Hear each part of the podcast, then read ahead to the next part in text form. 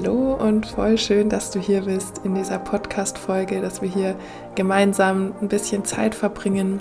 Mein Name ist Dr. Felicitas Saal. Ich bin Ärztin und Coach für Medizinstudierende. Ich helfe ihnen, Stress zu reduzieren, entspannter das Studium zu meistern, mit mehr Freizeit und trotzdem weiterhin guten Noten. Und in dieser Folge möchte ich mit dir mal über eine Sorge sprechen, die, glaube ich, viele Medizinstudierende haben mm, und sich vielleicht auch falsch dafür fühlen oder das Gefühl haben, sie sind damit total alleine oder dass es, ja, dass irgendwas mit ihnen nicht stimmt vielleicht. Und es geht um das Thema, um diese Sorge, was, wenn ich einfach nicht belastbar genug für den Arztberuf bin? Was, wenn ich zu sensibel bin? Was ist, wenn ich zu emotional bin für den Arztberuf. Und ja, vielleicht hast du auch schon so Situationen erlebt, dass du ähm, ja, dich verglichen hast, vielleicht mal mit deinen Kommilitoninnen oder Kommilitonen und dass dir dann manchmal so vorkommt, als wuppen die alles mit links, als würde die das alles gar nicht stressen. Auch die ganzen Formulaturen, als machen die das alles ja so nebenbei, ohne ja, ohne den reizenden Anflug irgendwie von Stress, von Überforderung.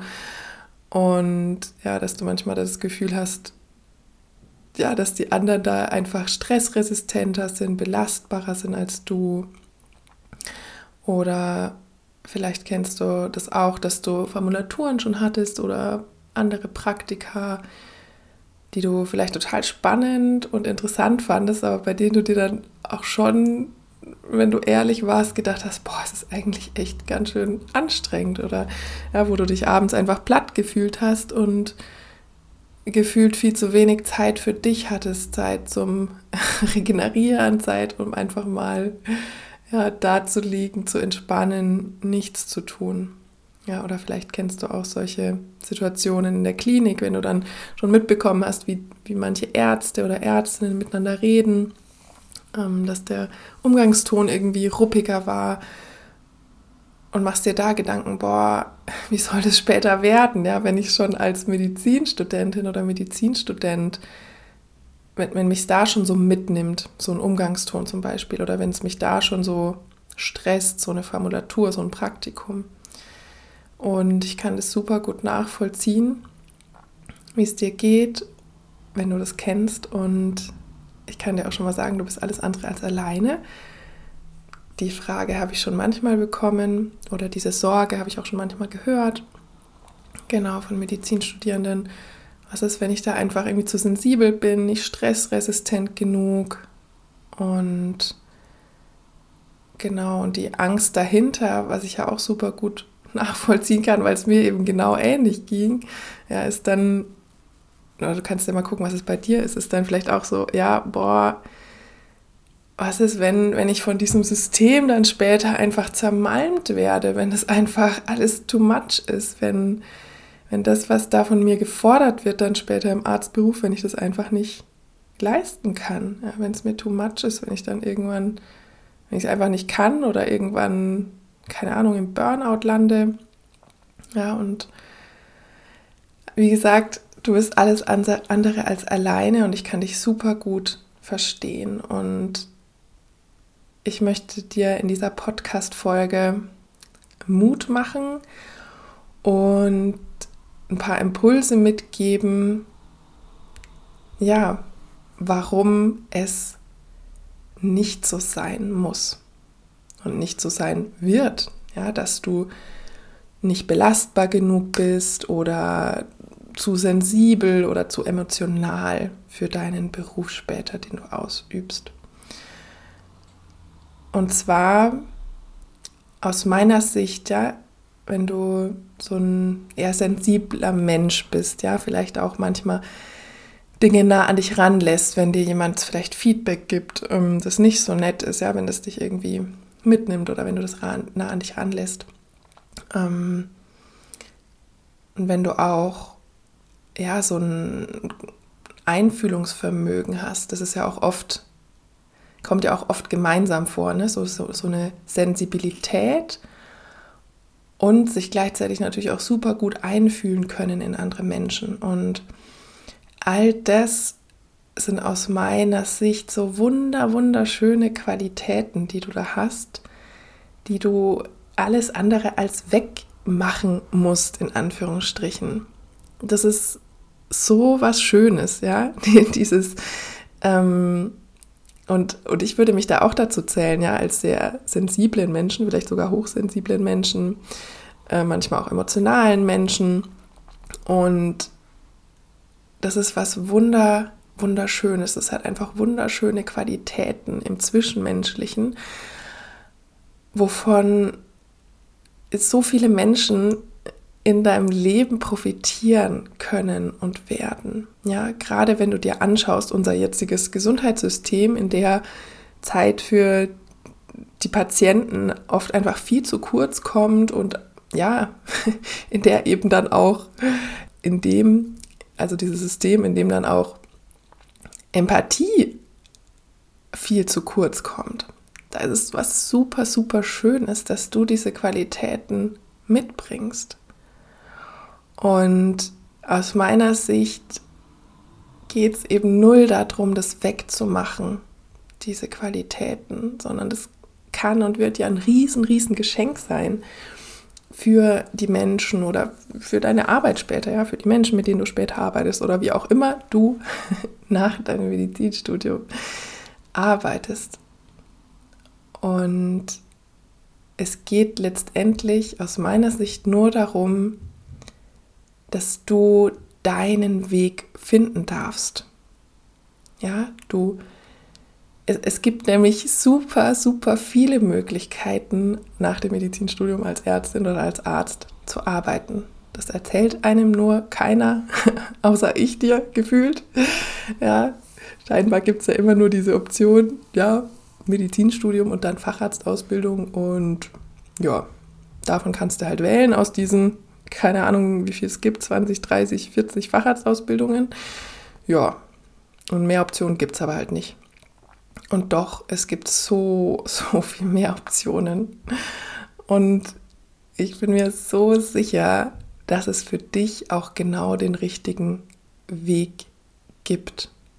Ja, beruflich, in dem du dich total ausleben kannst, in dem du genau diese Stärke, die, was es im Endeffekt ist, ja, deine, ähm, diese, dieses Einfühlungsvermögen, Vermögen, dieses, diese Sensibilität, wo du das super einbringen kannst in den Beruf, wo super viele Menschen davon profitieren können. Denn, ja, wenn wir mal ehrlich sind, also aus meiner Sicht, vielen Menschen würde es wahrscheinlich mehr helfen, die zum Arzt kommen, einfach, wenn ihnen einfach mal zugehört werden würde und wenn sie einfach mal Empathie und ein offenes Ohr und Aufmerksamkeit bekommen würden, als eine Pille verschrieben zu bekommen. Das hast du vielleicht auch schon mal gemerkt, ja, wenn du bei einem Arzt warst oder einer Ärztin, ja, wenn die sich ein bisschen Zeit genommen hat, dass es so gut tun kann oder ja auch in deinem privaten Umfeld, ja, wenn, wenn jemand dir einfach mal zuhört, sich Zeit für dich nimmt, wie heilsam das sein kann. Und dann braucht es vielleicht gar keine Pillen und Tabletten. Und ich möchte dir mitgeben hier dieses Gesundheitssystem, ja, das ist ja, ja, an einigen Stellen aus meiner Sicht verbesserungswürdig, darum soll es jetzt aber hier nicht gehen.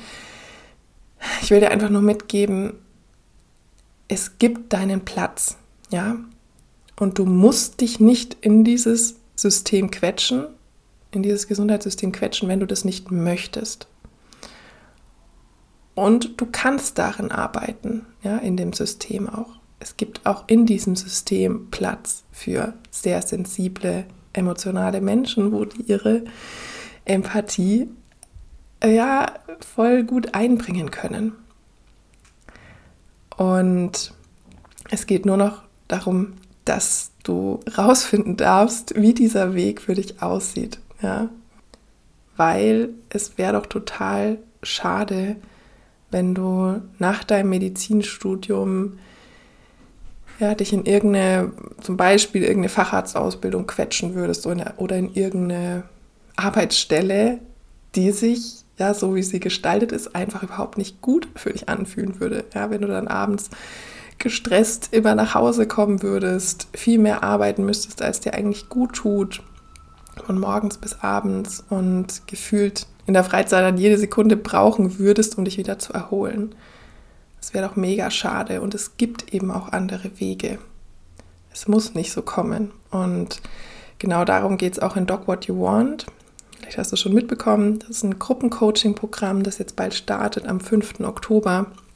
Und da geht es genau darum, da unterstütze ich dich, für dich deinen Weg zu finden, später nach dem Medizinstudium, der sich einfach geil für dich anfühlt, auf den du richtig Spaß, auf den du richtig Lust hast, bei dem du richtig Spaß hast, genau so rum, ähm, bei dem du deine unique Talents, deine einzigartigen Talente mit einbringen kannst, wo du dich nicht kaputt arbeiten musst, wo du nicht 40, 50 Stunden in der Woche runterschrubben möchtest, wenn du das nicht möchtest, wenn es sich nicht gut anfühlt für dich und wo du trotzdem easy deinen Lebensunterhalt verdienen kannst.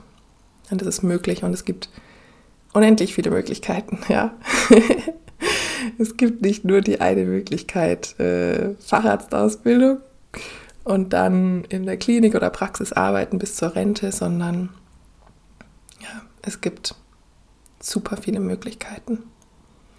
Oder wenn du jetzt vielleicht mal an BWL denkst, ja, wenn jemand BWL studiert, da, da gibt es ja auch unendlich viele Möglichkeiten. Und da ist es aber gesellschaftlich auch so, ich sag mal, anerkannt, ja, dass man dann nach dem BWL-Studium nicht, dass da nicht der Standardweg ist, dann in ein Unternehmen zu gehen und den und den Job oder die und die Funktion auszuführen, sondern da ist es auch selbstverständlich, ja, dass es super viele Möglichkeiten gibt. Und auch als zukünftige Ärztin darfst du komplett frei wählen, wie dein berufliches Leben aussehen darf, wie es eben zu dir passt, wie es zu deiner sensiblen, wundervollen, empathischen Art passt und wie du auch bestmöglich super vielen Menschen weiterhelfen kannst. Weil ja, wenn wir uns dann in irgendein System oder in irgendeine Stelle quetschen, in irgendeine Arbeitsstelle, die gar nicht zu uns passt, können wir auch gar nicht richtig unsere Talente, unser Potenzial entfalten und somit auch manchmal den Menschen eben nicht so gut weiterhelfen oder eigentlich meistens den Menschen nicht so gut weiterhelfen, als wenn wir eine Arbeit für uns finden, in der wir uns richtig ausleben können. Dann bin ich der Meinung, können wir unser Potenzial einfach voll entfalten, ja, wenn wir dabei aufgehen, wenn es uns Spaß macht.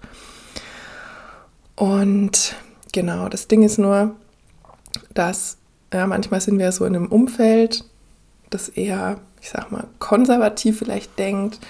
Ja, vielleicht bist du auch eher in so einem Umfeld, ähm, ja, mit deinen Kommilitoninnen oder Kommilitonen oder die Professoren vielleicht an der Uni, die eher so dieses, dieses Standardbild haben und gar nicht so wissen, was noch alles möglich ist. Und dann kann es eben manchmal sein, dass man sich sehr daran orientiert, unterbewusst oft, und gar nicht sieht, was es noch für Möglichkeiten gibt. Ja, manchmal schwimmen wir so wie so ein Fisch in unserer eigenen Suppe und merken gar nicht mehr, dass wir von Wasser umgeben sind.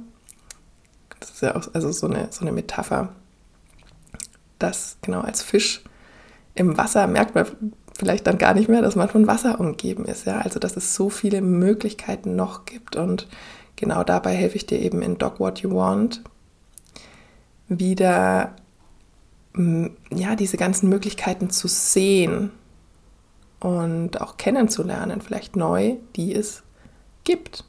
Ja, für dich beruflich später, von denen dir aber vielleicht ja, niemand erzählt in deiner Medizinerbubble.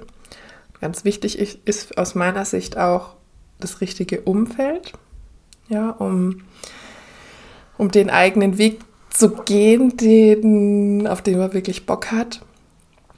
Ja, ein Umfeld aus Menschen, die einen unterstützen, gerade vielleicht auch, wenn man einen Weg geht, der nicht so Mainstream ist. Es geht mir ja auch so, ich gehe ja auch einen Weg, der nicht jetzt Mainstream ist, ja, als, äh, als Ärztin gehe ich ja auch meinen eigenen Weg und da finde ich also es ist unglaublich unterstützend, Menschen in meinem Umfeld zu haben, die, die mich nicht, ja, die mich da unterstützen, die mich da nicht verurteilen oder ja, irgendwie sich negativ äußern dazu oder so. Und genau, genau, das bekommst du auch in Dog What You Want. Das Umfeld, in dem all deine Träume, in dem all deine Wünsche, in dem all deine coolen Visionen Platz haben und nicht als komisch oder unmöglich abgetan werden und wo du nicht schief angeschaut wirst, ja, wenn du dich mal öffnest und überlegst, willst du in diesem klassischen Gesundheitssystem arbeiten oder willst du deinen eigenen Weg gehen?